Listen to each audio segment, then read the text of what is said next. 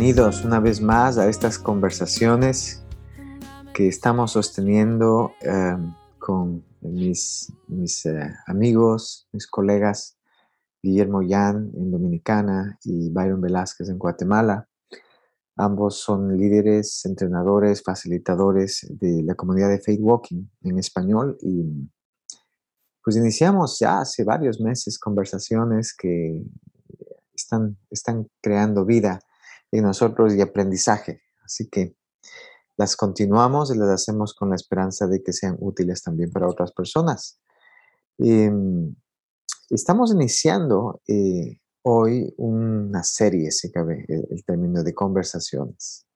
Eh, estamos utilizando como esquema o como base, como eh, iniciador de conversaciones, eh, un libro, está escrito por Wayne Menkin. El libro está en inglés, pero lo estamos no solamente adaptando a, nuestro uso en la comunidad de Feed Walking, en el entrenamiento, sino realmente a, nuestras, a nuestro trabajo. Guillermo y, Byron son pastores.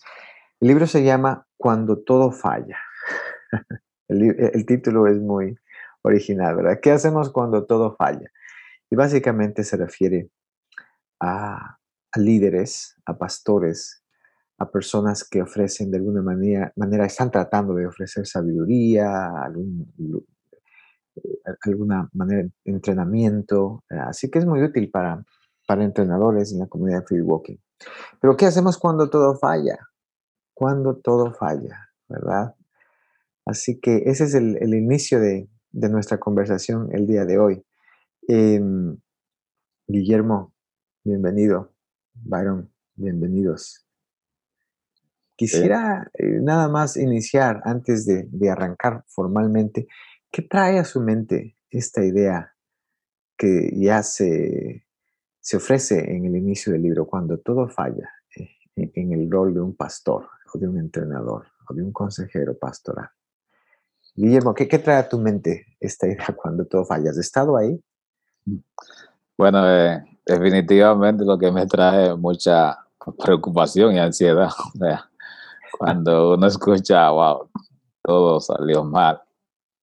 Eh, hemos estado ahí en más de una ocasión.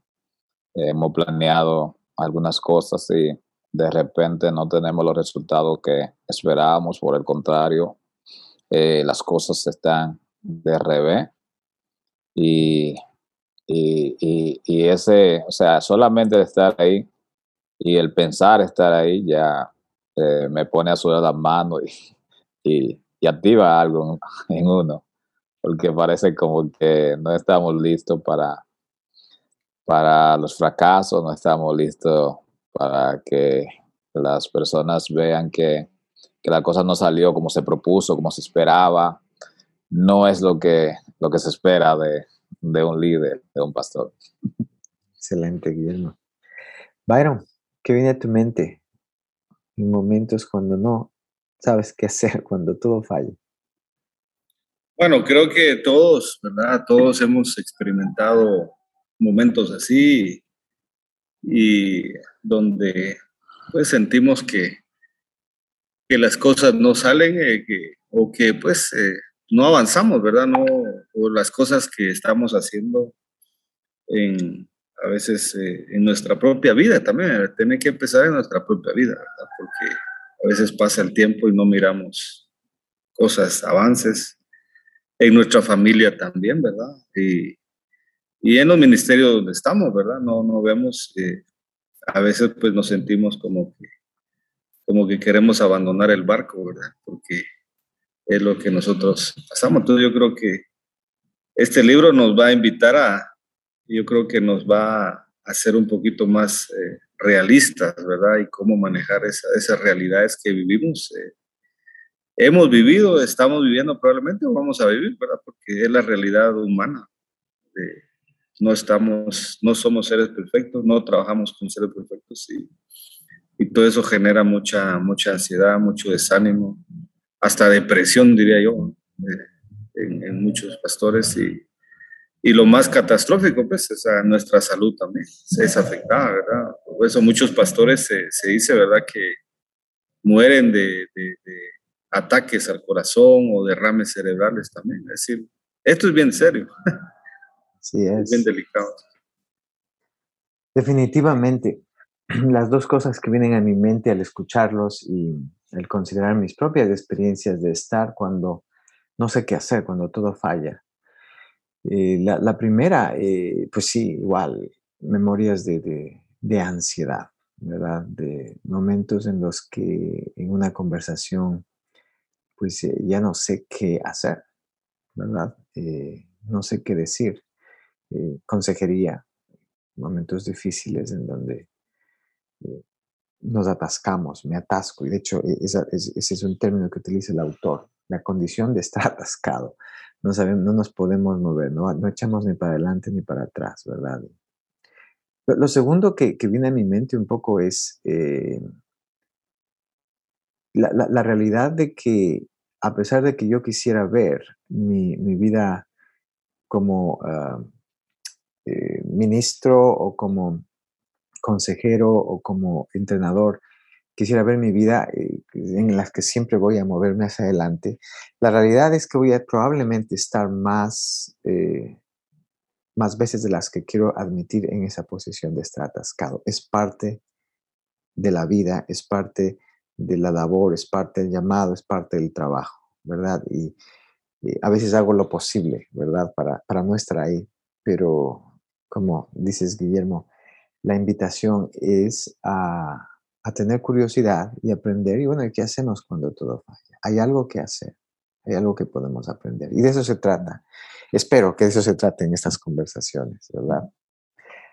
La condición de estar atascado, ¿verdad? Esa es la, circunstancia. Creo que no, hace falta hablar más de ella, pero estar en esa conversación en la que de pronto mm, no hay avance, estamos atascados, la persona está atascada, a lo mejor yo puedo ver ese, eh, ese, ese atascamiento, a lo mejor la persona también, pero no sabemos qué hacer. ¿Qué hacemos cuando todo falla? Así que el, el autor eh, eh, propone una distinción, ¿verdad? Yo simplemente la menciono y me interesaría escuchar sus pensamientos acerca de esto. La, la distinción es entre el, la capacidad para adaptarse de un líder o de un pastor adaptarse a una circunstancia estratégicamente, ¿verdad? Eh, no, ser rígido, como algo positivo, ¿verdad? Como convertirse en un espejo en el que lo que hago pues probablemente es, reflejar ante la persona lo que está pasando, ese atascamiento, ¿verdad? Y, todo lo que ese atascamiento implica, porque todos queremos solucionarlo o a veces negarlo. Pero ese es el un lado de la atención, la, distinción. La, otra parte de la distinción es el acomodarse adaptarse o acomodarse. Y el acomodarse es ante la ansiedad que produce el atascamiento, es convertirnos en lugar de un espejo que está mostrando lo que está sucediendo, nos, nos convertimos en un rescatador de la persona con la que estamos hablando, ¿verdad? Y empezamos a ceder ante la ansiedad y empezamos a tratar de quitar el dolor, ¿verdad? Eliminar el sufrimiento de la persona y a veces no lo hacemos de una manera muy útil. Lo único que estamos haciendo es acomodarnos. ¿Verdad? Tratar de, negar incluso un poco el dolor. En fin, ¿qué viene a su mente eh, acerca de, esta primera distinción? Adaptarse o acomodarse. Sí, eh, en lo que hablabas, a mí me venía en la mente de las organizaciones, la, iglesia, eh, la familia. Ah, a veces podemos adaptarnos tratando de, evitar el dolor, no solamente de, alguien más, sino el dolor hacia uno mismo también. Es como postergar una cirugía necesaria, ¿verdad? Eh, estoy tratando de evitar el dolor que me puede, la incapacidad que puede surgir o, cualquier cosa que pueda ocurrir producto de la decisión que, hay que tomar. Entonces a veces evitamos conversaciones, eh, evitamos incomodar a las personas y evitamos eh, simplemente que, el grupo eh, se sienta eh, incomodado, ¿verdad? Entonces, lo que procuramos es tratar de, de persuadirnos a nosotros mismos en acomodarnos. ¿Qué tal si, si seguimos como estamos? ¿Qué tal si, si evitamos hablar de esto y solamente eh, nos apegamos a esto que está funcionando y nos mantiene a todo bien?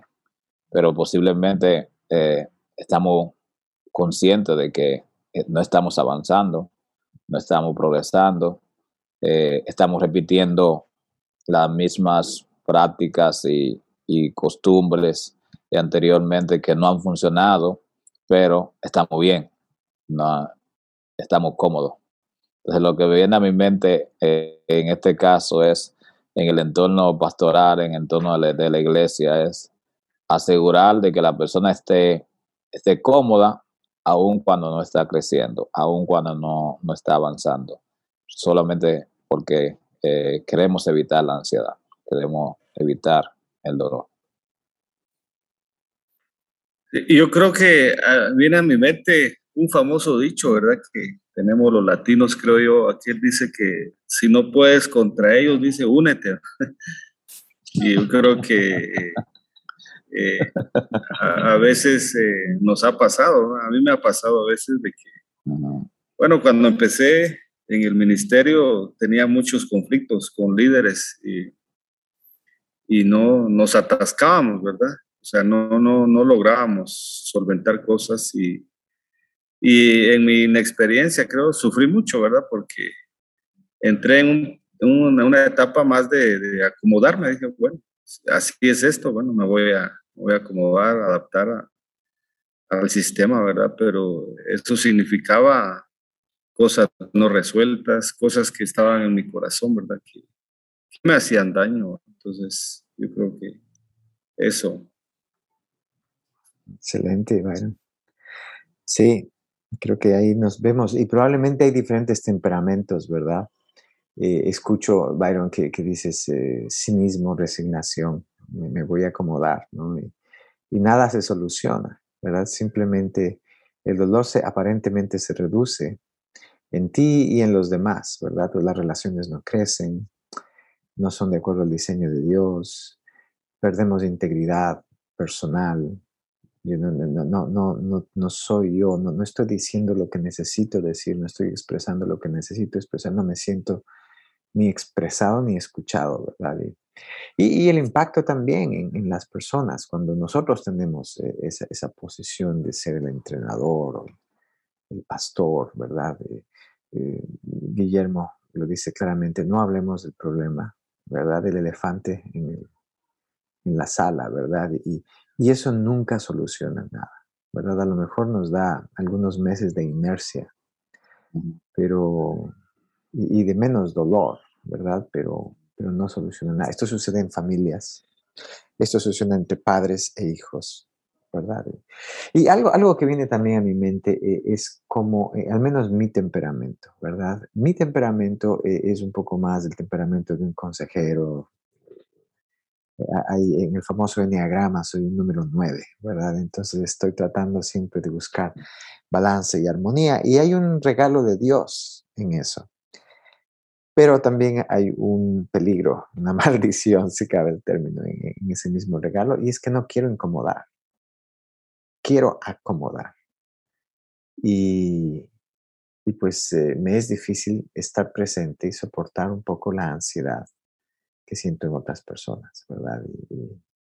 Y, eso no es, no es útil. Empiezo a no gustarme hablar con las personas que están atascadas y solo busco hablar con las personas que no están atascadas. Y, de pronto todo esto es un impacto grande, ¿verdad? Sí, sí Marcos. Eh, definitivamente aquí es donde estamos evitando el proceso que nos puede llevar al aprendizaje y lo que preferimos entonces es mantenernos repitiendo esos patrones viejos que aparentemente han funcionado, pero entonces caemos en lo que dice Byron, en un funcionamiento, o sea, dejamos eh, nuestra verdadera identidad eh, dada por Dios para asumir la identidad de otro o la identidad del grupo eh, solamente en procura de encajar Y eso me parece como que cae muy bien el acomodar ahí, como tratar de encajar en lo que aparentemente está funcionando. Sí, uno de los principios de los que hablamos normalmente en Faith Walking, y, y, es fácil hablar de él, es difícil vivirlo, pero este es un ejemplo en el que lo podemos vivir, es que para poder vivir la transformación o el proceso de transformación, de formación espiritual que Dios crea en nosotros, requiere que incrementemos nuestra capacidad de poder soportar el dolor. el dolor, y me refiero al dolor emocional, la ansiedad. No es diferente cuando vamos a un gimnasio, empezamos a correr para tratar de mejorar nuestra salud, incrementar nuestra capacidad física, lo primero que enfrentamos es una etapa de dolor. El crecimiento duele, ¿verdad? Y no quiero sonar masoquista, pero, pero probablemente este es uno de los primeros elementos que debo recordar con, constancia, el acomodar no me hace crecer. Tal vez me hace decrecer. Eh, el, enfrentar el dolor, el llamar dolor, eh, el, abrazar eh, esos momentos es lo que me ayuda a crecer. ¿Cuál es el rol? Si, si nos ponemos a pensar, sin teorizar demasiado, sin conceptualizar grandes cosas, pero en su opinión, en su experiencia, ¿Cuál es el rol del pastor? ¿Cuál es el rol del entrenador? ¿Cuál es el rol del consejero en este sentido? Eh, ¿Cuál es el, rol que Dios nos ha dado para ayudarnos a crecer los unos a los otros? ¿Qué viene a su mente? Bueno, eh, pienso que la, la, primera barrera que tenemos para asumir nuestro verdadero rol como pastores o consejeros, es eh, la, concesión que tenemos de, encarnar el amor de Jesús eh, para los demás. O sea, queremos eh, mostrar el amor por los demás de una manera que podamos vivir el dolor por los demás, sea, evitar que los demás sean incomodados o que sufran o que permanezcan como estar con tal de evitar el dolor. Entonces, el rol eh, nuestro es más bien a empatizar con la persona, en lugar de simpatizar, es lo que leemos en este libro que estamos revisando.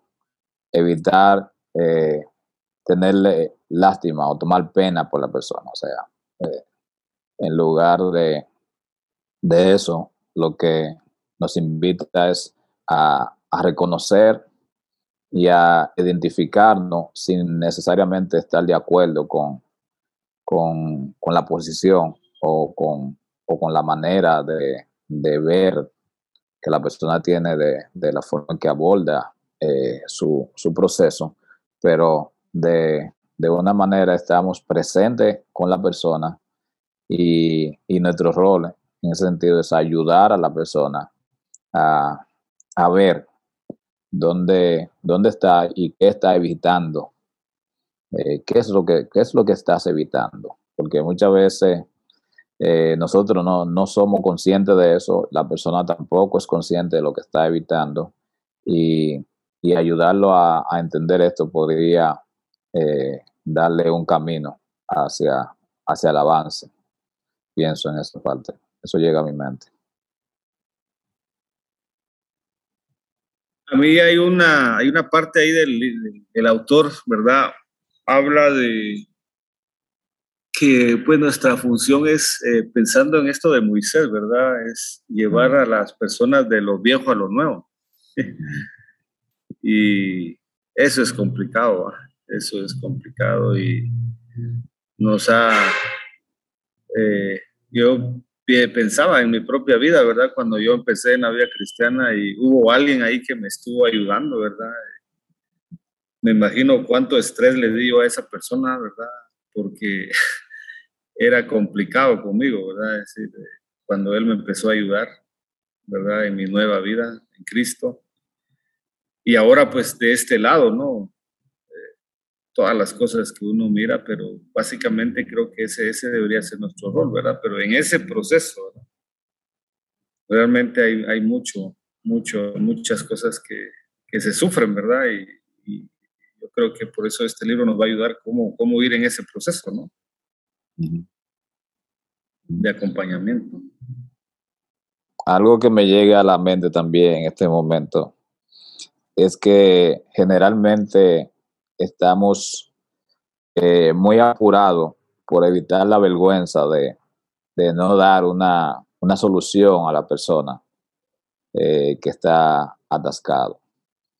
Eh, generalmente nosotros como pastores entendemos que necesitamos resolver el problema y, nos sentimos bien cuando, cuando la persona se va feliz, o sea, que la persona se siente contenta y nos sentimos bien escuchar eh, el pastor eh, me ayudó.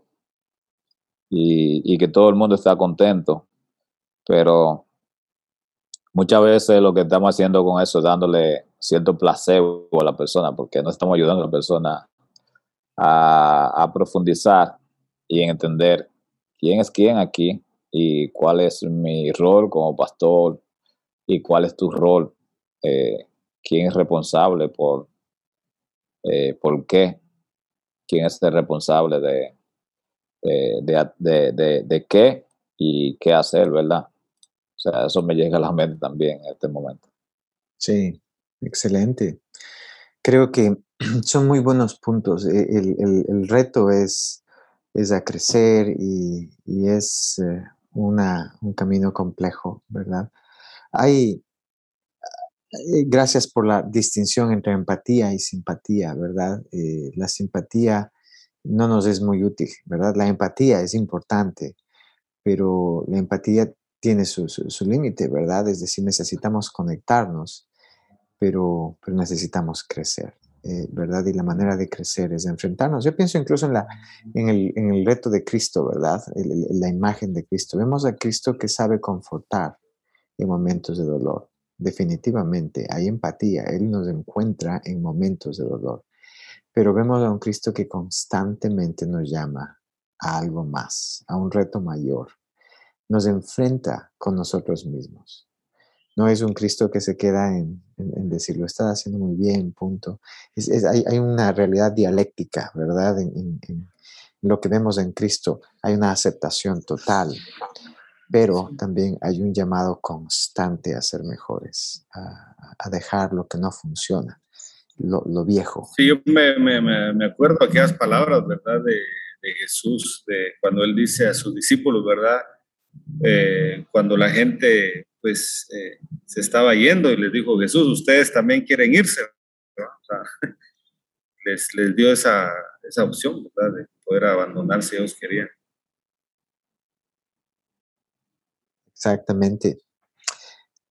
hay, mucha conexión entre lo que estamos hablando y la teoría de sistemas familiares que utilizamos en, en Facebooking, ¿verdad? Eh, que nos habla de, cómo eh, realmente el impacto de la ansiedad en nuestras vidas, eh, el deseo de, de, eliminarla o de resolverla y la poca capacidad que tenemos en nuestra familia de origen, en nuestra propia eh, nuestra propia manera de ser, eh, digamos, nuestro piloto automático es, tratar de, rechazar eh, la ansiedad en lugar de, reconocerla y de alguna manera enfrentarla, ¿verdad?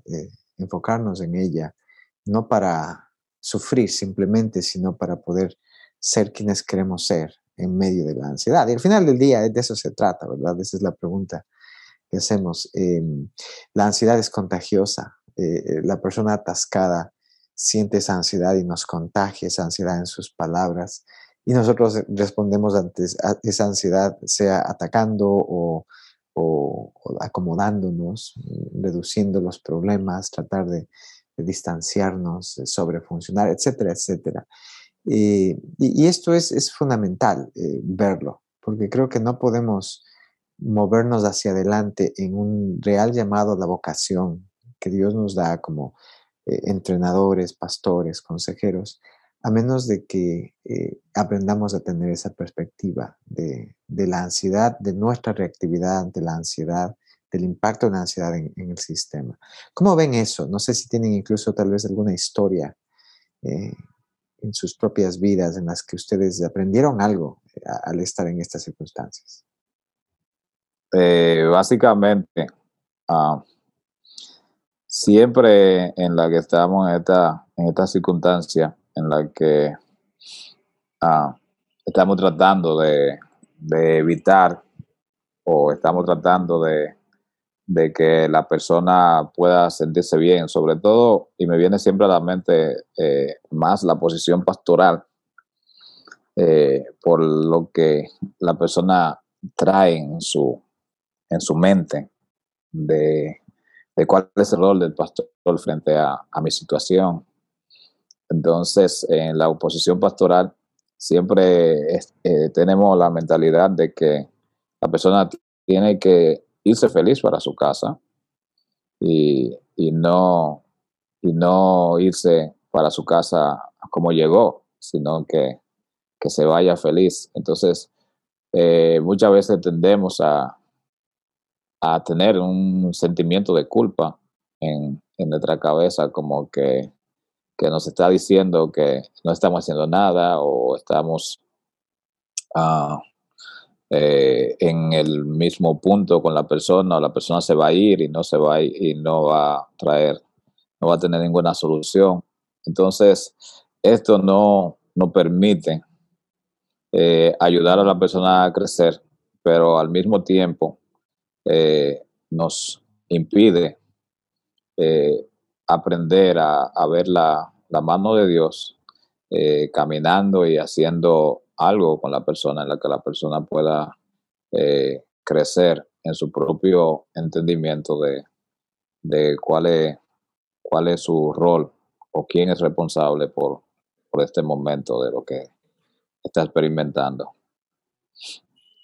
Yo tal vez ahí algo, algo reciente es el tema con mi hijo, ¿verdad? Creo que ahí es donde eh, pude darme cuenta de que, bueno, fui desafiado. Yo le decía a mi esposa toda mi teología, todos mis años en el seminario, todo, todo, todo, todo se desafía, ¿va? O sea, decir, dice uno, estoy estudiando un doctorado y tanta cosa, pero ante esas situaciones uno dice, bueno, eso a veces no vale, pues, o sea, como que uno quisiera valerse todo eso, pero, pero llega un momento donde uno, pues, pues ahí sí que lo que debería uno hacer siempre, pues, ¿verdad?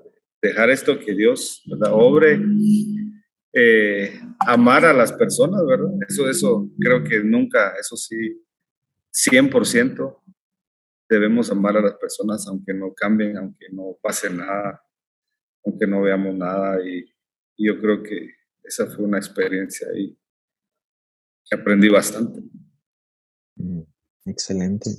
Pues muchas gracias, mis amigos. Em, sigue presente e, en mí esta idea de que el, el crecimiento espiritual, e, el crecimiento en general, eh, involucra eh, el poder vernos a nosotros mismos como realmente somos y el poder aprender a enfrentar eh, la ansiedad en lugar de escapar de ella o medicarla y el aprender a tener una capacidad mayor para el dolor, ¿verdad? El dolor emocional. Eso nunca suena bien, pero si se ponen a pensarlo es una de las verdades que a veces no, reconocemos. Eh. Muchas gracias por, las historias. Eh, creo que en mi propia vida, yo añado la, mía también, en mi propia vida, las cosas que más ah, transformación han representado para mí han estado normalmente eh, ligadas a, realidades difíciles de enfrentar mi, propio, mi propia oscuridad, mi propia parte en ello.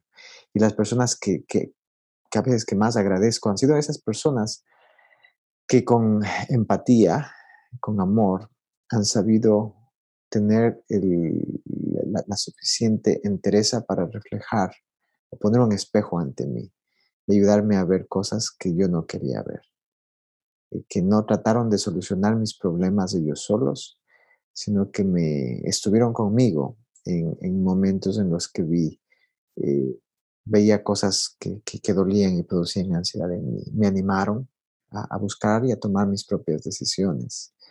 Y creo que el entrenamiento, la, consejería, cada vez que digo consejería no me refiero a consejería profesional, sino pastoral, ¿verdad? La, consejería, eh, las conversaciones con amigos espirituales han sido muy útiles por eso. Así que, pues muchísimas gracias. Eh, vamos a continuar estas conversaciones en nuestras, eh, de alguna manera estamos hablando de que tenemos que reenfocar nuestro rol como entrenadores, como pastores, como consejeros.